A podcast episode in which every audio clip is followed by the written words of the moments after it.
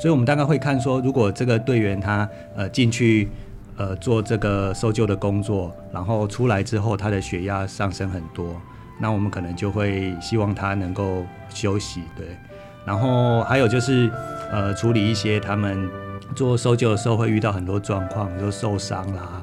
然后像我们去那个训练中心，对，去训练中心训练的时候，才发现说，如果他们往上面打洞的时候，用用那个呃重型的机具往上打洞的时候，那个灰尘是会掉下来，掉到眼睛里面去。那这个如我们没有去之前，其实也不晓得会发生这种事。那、uh. 后来我们就开始在想说，有没有什么更好的眼罩、呃、眼罩啦，就是让让这个灰尘不会掉进去。他们其实是有戴眼罩，但是它旁边会有。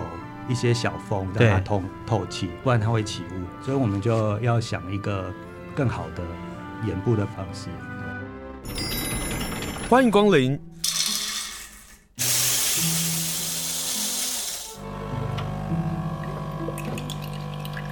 今天的盛情款待，请享用。今天呢，我们来了解一下特种搜救大队。这里头还包括了机能型的义消，所以今天访问的是花莲特种搜救大队的大队长简宏成，简大队长，大队长你好。哎，大家好。好，另外一个是慈济医院急诊部的医师徐子恒医师，医师好。嗯，各位听众大家好。我先问一下大队长，其实医疗跟你们搜救大队如何做区分啊？哦，其实我们在我们特搜里面有医疗组的这一块。但是我们医疗组的原本的用途是，就是负责我们就是灾区救出的民众，但是我们都忘记就是照顾我们自己同仁这一块。嗯，然后其实蛮幸运，就是我们徐医师有加入我们特搜这一块，然后有提醒我们，然后给很多专业建议。然后现在我们在出勤的时候，我们会针对我们同仁自己的身体健康进行做做一些监测，这样。嗯嗯。其实像呃特种搜救队这个在 WHO 叫做呃城市搜救队了，U A U S A R 这个这个队伍，呃，它 WHO 有规定说一些每一个这里面每个组它需要做什么工作。那医疗组的部分呢，其实就是呃除了呃现场如果有民众受困需要医疗的话，嗯，我们要去帮助他们。然后还有就是要照顾呃队员们的健康，还有队里的狗的健康，因为哦，对特搜队都会有那个搜救犬，对，所以也就是动物医师也要进去了。我们应该是要去稍微学一下，说我们怎么去照顾动物这样子，对对哦，对。但是目前我们。呃，还没有学到这个，就之后会会再再去去精进。那就是一步一步的来啦。就是我们今天想要让大家来认识特种搜救大队啊，他们的工作内容到底是什么？当医院像是慈济医院，他们进入之后会达成什么样的任务？特种搜救大队现在有四个大队，对不对？呃，目前我们花莲有四个大队，但是我们特搜就是目前就是一个大队，就是特种搜救大队。编制怎么编制啊？呃，目前是全部都是采任务编组，就是打散在三个大队里面，嗯、然后就是几乎每个分队都有我们我们特搜的成员这样啊。等真的有任务或者是我们要演习啊，还是训练的时候，我们才会全部集结。嗯，那未来在我们六七月等我们特搜大队的队部成立之后。我们会抽一些人，就是变常驻的，就是编组这样。嗯，就是有事情我们会这一批人就是先第一梯次出勤，对，然后后续等集结之后再同仁再做第二梯次的资源这样。平时你们做哪些训练？可不可以让大家知道一下？诶，目前因为目前是属于任务编组，所以平常是我们会哦，平常是打散在各个的消防队当中。对，然后我们是每一季会有一次的动员训练跟演练，这样就是三个月一次这样。去年十一月份的时候，你们所做的训练跟演练是做干嘛的？哦，去年我们是跟那个我们就是徐医师这边跟东区 DMAT 这边做联合的，就是医疗队的演练这样。嗯哼，对，演练什么样的任务吗？他会下任务的指令吗？我们那一次其实去年是一个很好的契机，就是去年刚好有那个 COVID nineteen 的事情这样。哦。然后我们去年就是找我们水联分队，刚好也是我们。花莲的这个防疫的就是地方这样，然后我们就是模拟说地震，然后导致我们这个防疫旅馆的倒塌。那我们里面的患者是哇，你们真的是悲观主义者耶，连这个都想得到。这个这曾经有个新闻，就是福建省有一个防疫旅馆，真的就是发生倒塌的事件，所以我们才想到说，哎，那如果防疫旅馆倒塌的话，对，我们要怎么去救？这样子要穿着防护衣，全身防护衣，然后去把人从瓦砾堆挖出来，这样子。那所以，哇塞，就是需要演练这样子的状况。Uh-huh. 对对对，所以我们就出了一个很难的题目给他们。去年一开始听到的时候就想说，哇，真的假的？真的要这么这样演？平常在挖已经很难了，就 哎，去年就是。来，我先问一下，穿了防护衣怎么做救援呢？根本没办法呼吸吧？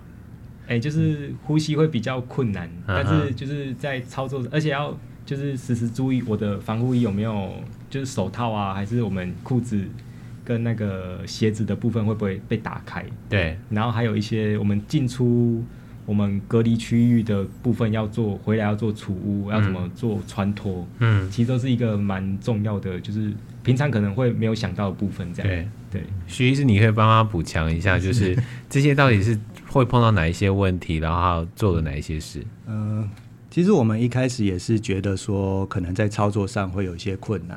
那那那次他们就呃，譬如说用绳索救援的时候，他们就穿着全身的防护衣，然后再加那个绳索的吊带，然后这样子来操作。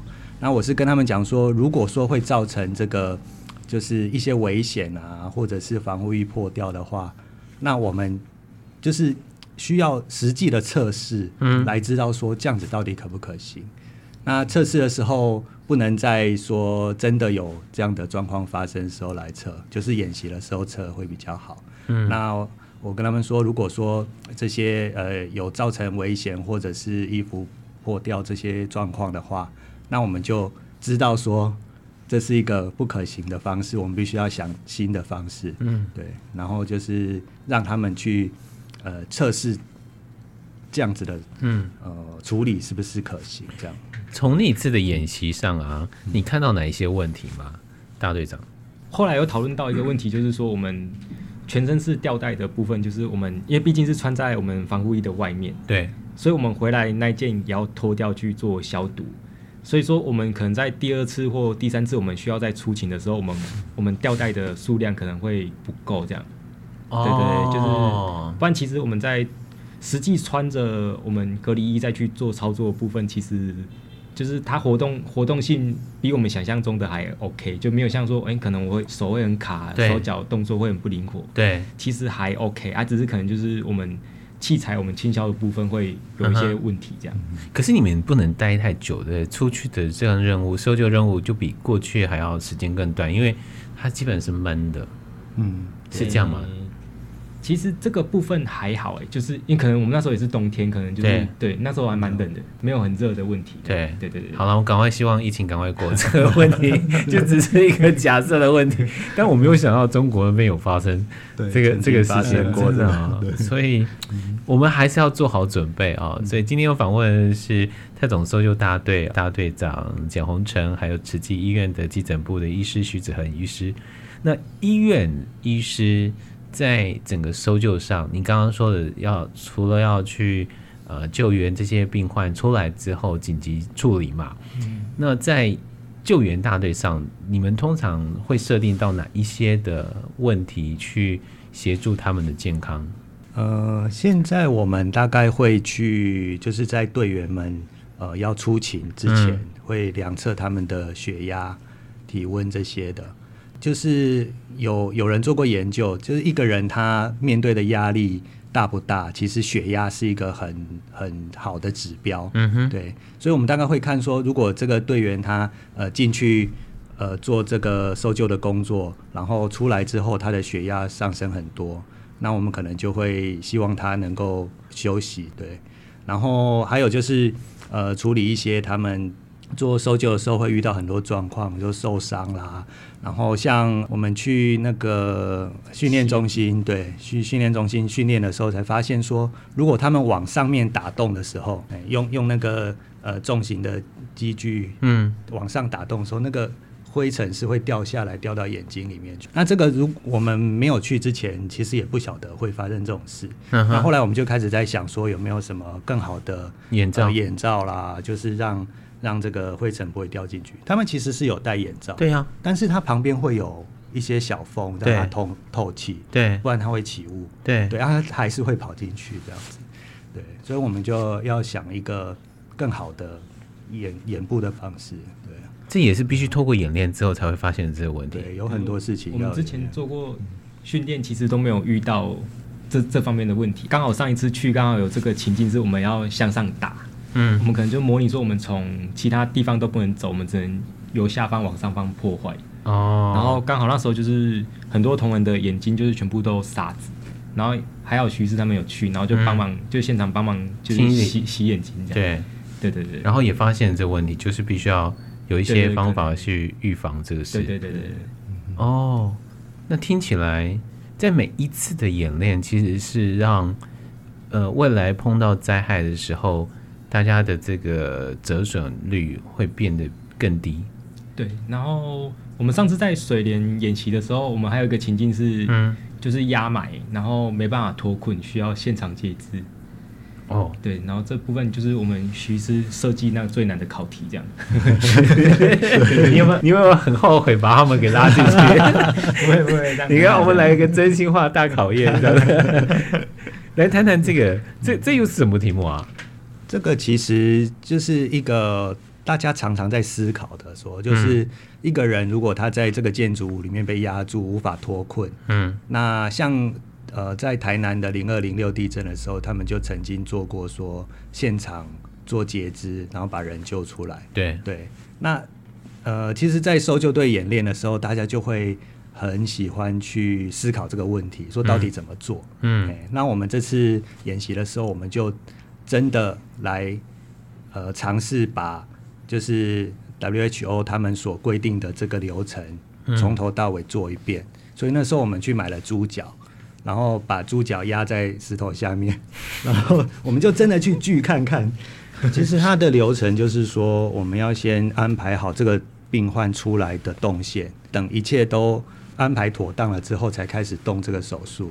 然后所以就要打麻药啦，然后用。可是，等等等，截肢截肢不是他在里面做吗？不过他怎么搬运出来？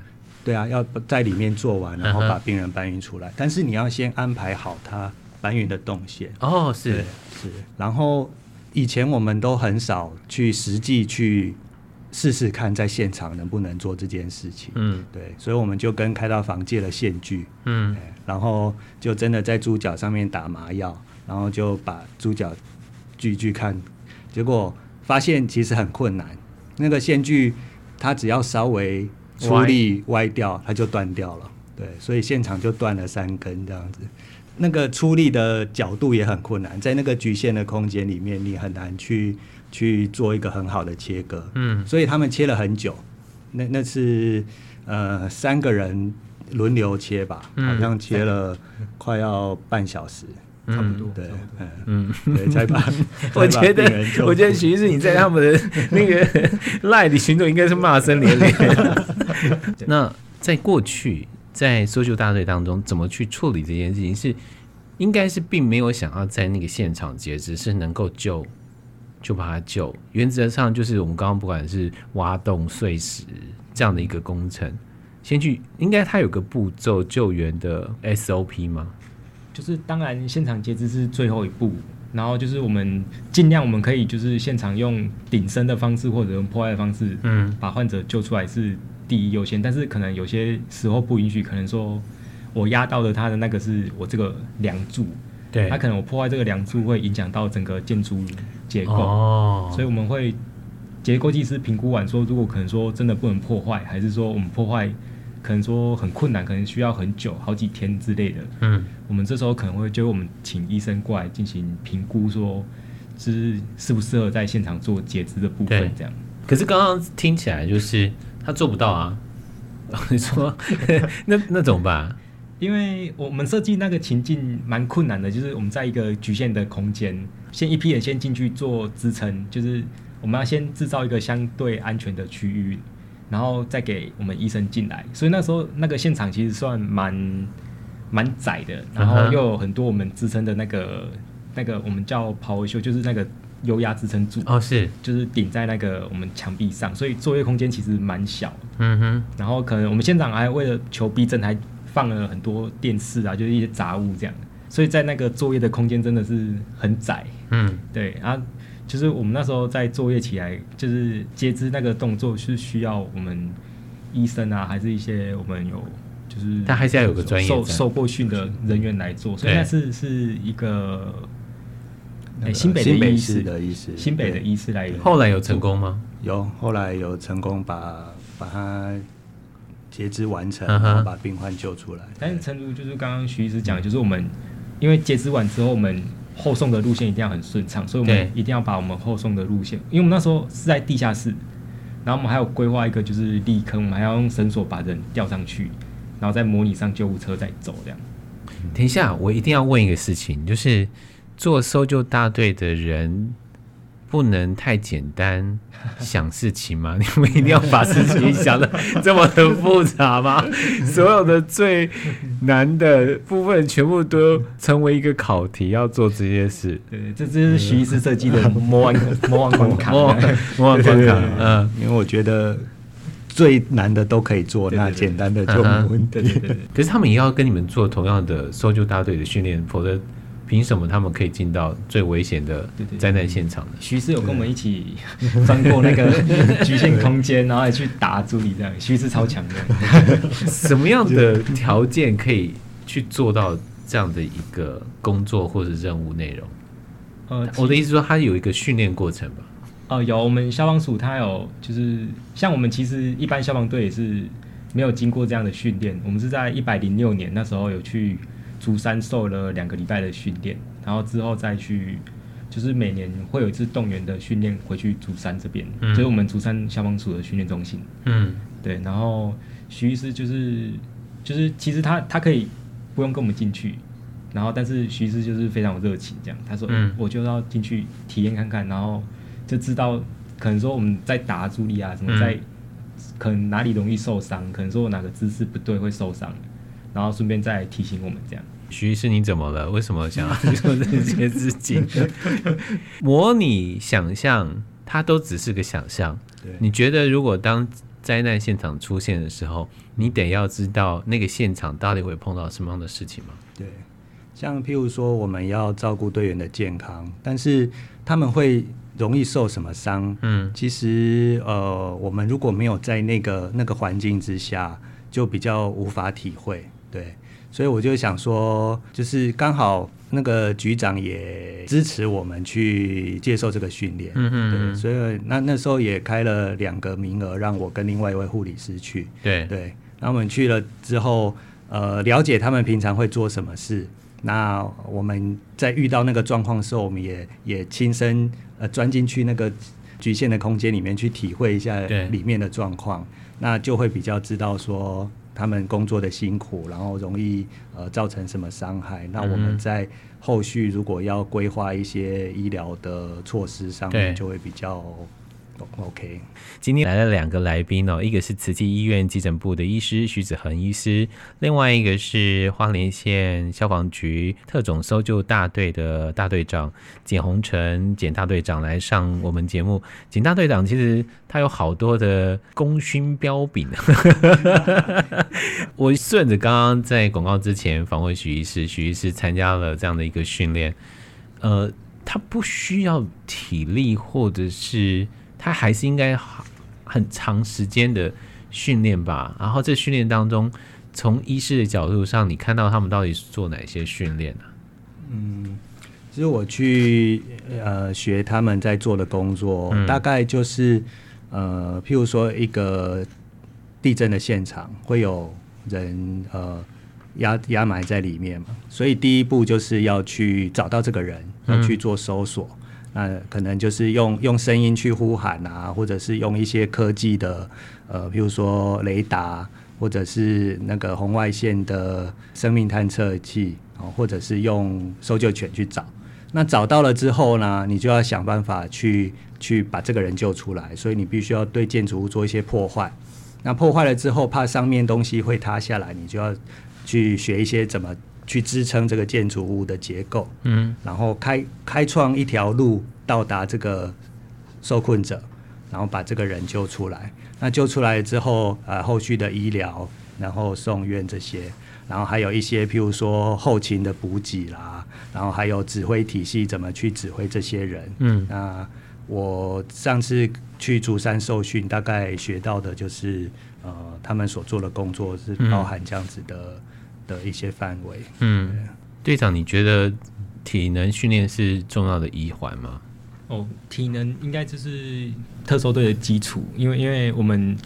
有些重型器材都其实都相当的重，这样，uh. 对，对对，在破坏，尤其像那个打那个阿朱里那个，就是我们什么是阿朱里？就是那个消炎机，对，消炎机，然后就把那个石头给打碎，对对对对对。我们上次零二零六的时候，后来因为我们后来打的效率真的没有很好，后来有找一些外面民间的那种打阿朱里的那个师傅，这样，嗯，那个一只手就比我们两只手还强，这样。你说素颜 有穿真的真的。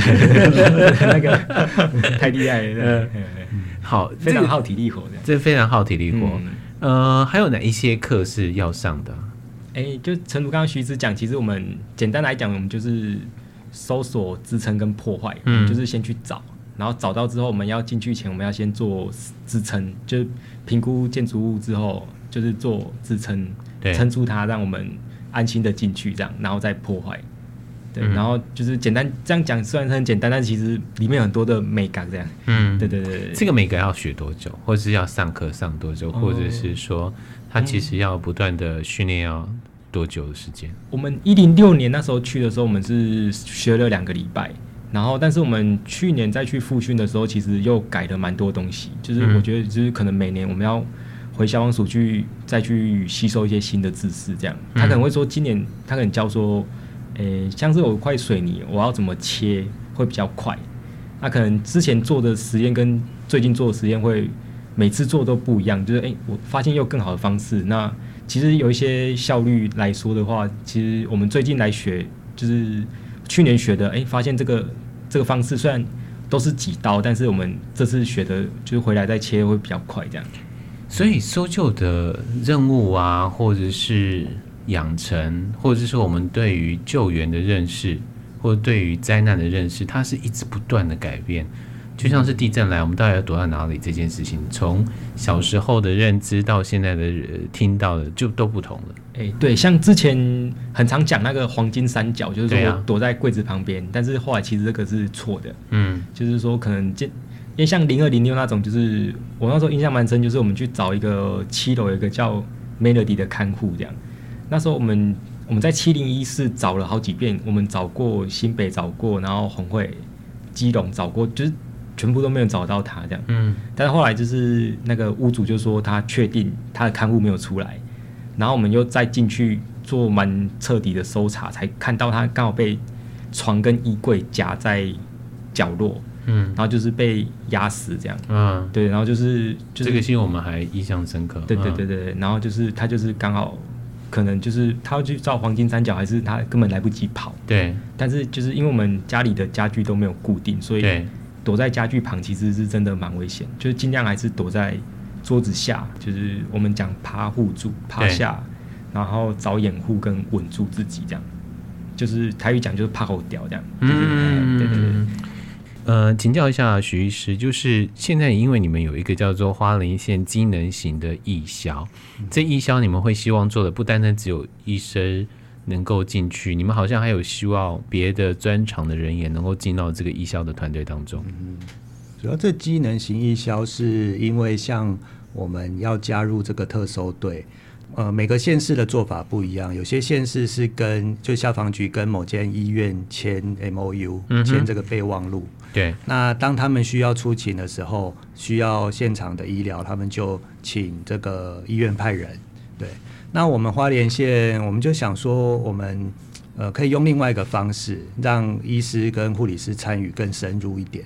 那就是呃，我们想到就是，那我们就加入义义消，嗯哼，我我们去变成义消之后，然后就可以呃跟消防局的同仁们一起去合作出出这个任务这样子，对，对。因为那时候也是考虑到一些像保险的问题，就是我们如果离开医院去工作的话，基本上是呃不同工作性质。对，那哦，保险就不会给付的意思吗？对啊，哎，但是我们如果是义消的身份，我们就可以保险。哦、嗯，那因为我们的义消的，我们这种义消的工作跟一般的义消不一样。一般义消可能就是打火啦，或者是像救护的义消。对对，然后呃，也有一些特搜的义消。对，有有一些义消他们会加入特搜队，嗯，常常都是山难的特搜队。山难的也对也有。嗯、那花莲也有那个就是城市搜救队的义消。对。嗯对啊，因为我们是特别管医疗这一块，对，所以，我我们后来不知道呃要怎么称呼我们，后 来就想了一个 机能型义消的名词，就是特殊的特殊任务、机能性的这个任务才会出动这样子。对啊、呃，即使名称出来了，但它还有包括我们刚刚讲的从来没有想过的保险的问题。嗯。然后还有编制的问题，人员的种类的专长种类的这个不同，嗯、对不对？对，所以它就是归在整个大义销里头吗？还是说，嗯、你们这边还要自组一个义销队？呃，没有了，像我们现在就是加入在花莲县的义销里面，嗯、对，那只是说，呃，我们。没有学过怎么去打火，所以说我们不能去打火。你们还是别去打火 了，不然你会太忙了，真真的太忙了。但是呃，从这一次的演练或者学习当中，好像有发现后勤的需要。老实说，这个我没有，我们从来没想到，因为通常我们在灾难现场，第一个先想到大概就是先救人嘛，人命为优先嘛。可是为什么会有后勤的需要啊？嗯，其实后勤是最。麻烦的一块就是我们全部的食衣住行全部都是我们后勤要处理这样，然后在我们县市其实还好，如果我们去外县市，像我们去竹山演习，可能就是我们要喝的水、要吃的，然后我们住宿的部分，就是，然后还有一些我们像是器材坏掉，哎、欸，可能器材没有油，我们全部都是哎、欸、后勤处理这样，哎、欸、后勤去买后勤，哎、欸、后勤就是要神通广大，就是要。就是东西坏掉要可以修，然后要会煮饭，然后要会，就是不管怎样，他就要把我们要的东西买回来这样。哎，这样听起来我们好像都可以参加后勤啊。是啊，如果有这个是是这样吗？是可以。对对对对，没有，我觉得大队长看有耻笑我的意思。他说：“你又算了，你算了。”是是这样吗？嗯。其实后勤真的要懂，就是里面我们到底缺什么？可能说我们就是哎、uh -huh. 欸，后勤我们可能就是要管器材。然后还要无线电，然后还有一些我们生活的各种琐碎的东西，这样。其实他还是必须要懂机械啊，对对对对，水电啊，就是我们可能说圆盘切割器切到坏掉，我们就拿出来就放着，就是哎修好这样，然后我们就拿一台新的进去这样。对。然后他们后勤组这时候可能就是要赶快去维修，嗯哼，对对，他就什么都要都要懂这样。后呃，请问一下，花莲的后勤人员够吗？目前三个有点紧，因为大家都想要是进去破坏、去救人的那个，大家都比较就参加这个队都喜欢希望我去帮人，uh-huh. 但是就是可能就叫他去做，哎、欸，去煮饭这样，他就觉得跟他当初进来的有有点落差这样。等一下，我一定要问这个事情的，就是每个人都想要去当那个英雄的样子吗？好有意思哦！我觉得参加义消或者参加成为消防队员或者警察人员，这性格真的跟我们一般人真的不一样哎。就是哦，好啊，我在后面煮煮饭就好了，我能够贡献心力就好了。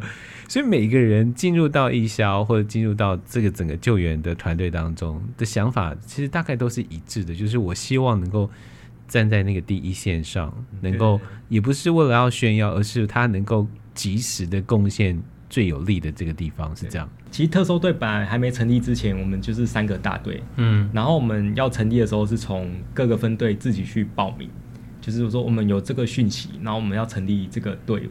嗯，然后就是有兴趣的人就来报名，所以其实会来参加这些都是蛮正面的，就是。工作态度上都蛮正向的，对，会躲事情的那些就是，哎、欸、哎，不要不要不要，对对 对，所以我觉得会躲事情的应该不会听到最后了，就是完全对于呃，我我想要参与，他们可能就把这一集完全都听完了。好了，既然听到这里了，就是如果我想要成为艺销，或者是就现在的编制上，你们你们觉得呃需要什么样的人才，什么样的专长的人进来？然后还有一个问题是，我们都可以变成救援的一员吗？也就是我们必须要具备哪一些的知识，在消防局未来的课程或者是活动上，我们可以从中学习到的吗？诶，就是说，如果要参加我们这个特搜的，就是我们城市救援的部分，可能就是第一个就是要，呃，有有一定的体力。那我们目前我们那就到健身房抓一抓就好了，就是抓那些。我们有一些就是我们像我们。之后我们可能要去走中型队伍的认证，然后这时候蛮开心有徐医师进来，因为因为中型队伍一定里面要有医生哦，对，然后要有结构技师，要有搜救犬。那、嗯、目前我们搜救犬有了，哎，犬犬还没，我们犬还没呢。我们今年三月会派三位同仁去竹山受训两年，然后到时候我们会会有狗跟训犬员都会。两年后会回来这样，嗯哼，对对，刚好我们训练中心也盖好，我们我们那边会有一个我们搜救犬的犬舍，对对对对，嗯，到时候我们就是朝我们中级的救援队伍去做。现在是中型还是中级？呃，中型、中级都都可以。我们搜救队伍有分三级，对，轻、中、重，嗯哼，那我们就是朝中型去努力这样，嗯，对。我们民众如何去？成为不能说是议员，至少不要拉后腿，不能扯后腿这样。呃，就是我们在专专业训练可能是比较，就是大家比较不能参与的部分啊，因为因为真的它有一定的风险性，因为它跟一般的工作比起来，就是我们就是在一些倒塌建筑里面做工作，所以这些其实说要参与可能比较困难一点。就是，嗯，但是如果说真的有热情的话，我们可以。就是加入我们的义消，然后就是到时候就是我们会有一些训练，我们每年会固定帮我们义消办一次或两次的训练，嗯，就是专业技能的复训，嗯，那我们有一些义消，其实他就是，诚如刚刚讲，他就是一些他本来就是在做打实工作的，他可能打助力这方面就是很强，他有很多他的经验跟技巧，对，这这这些就是我们到时候会去，可能说我们把安全的环境建立好之后，我们会请这些人进来，嗯，再帮我们做。帮忙这样，徐医师，你要补充？那我再提供另外一个可以加入的管道，对，就是互相来相对，对，就是我们花莲县除了消防局的特种搜救队啊，那、啊、其实卫生局也有一个灾难医疗队。哦，哎，他他们这两个队伍主要的工作上有稍微有点不同，就是。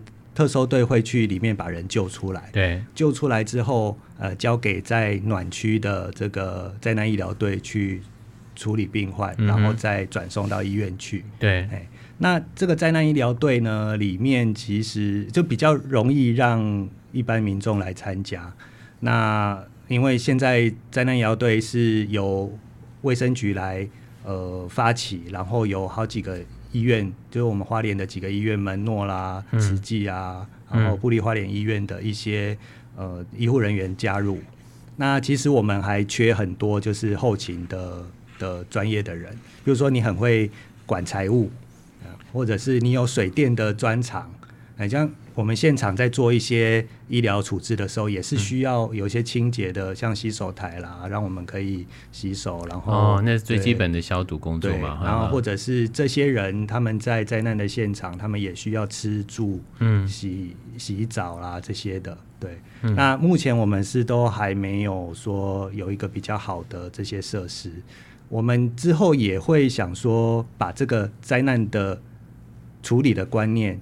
办一个比较呃一般的分享，嗯，就是不是不是很呃医护人员这么专业的，嗯，而是说我们灾难的处理的流程是怎么样。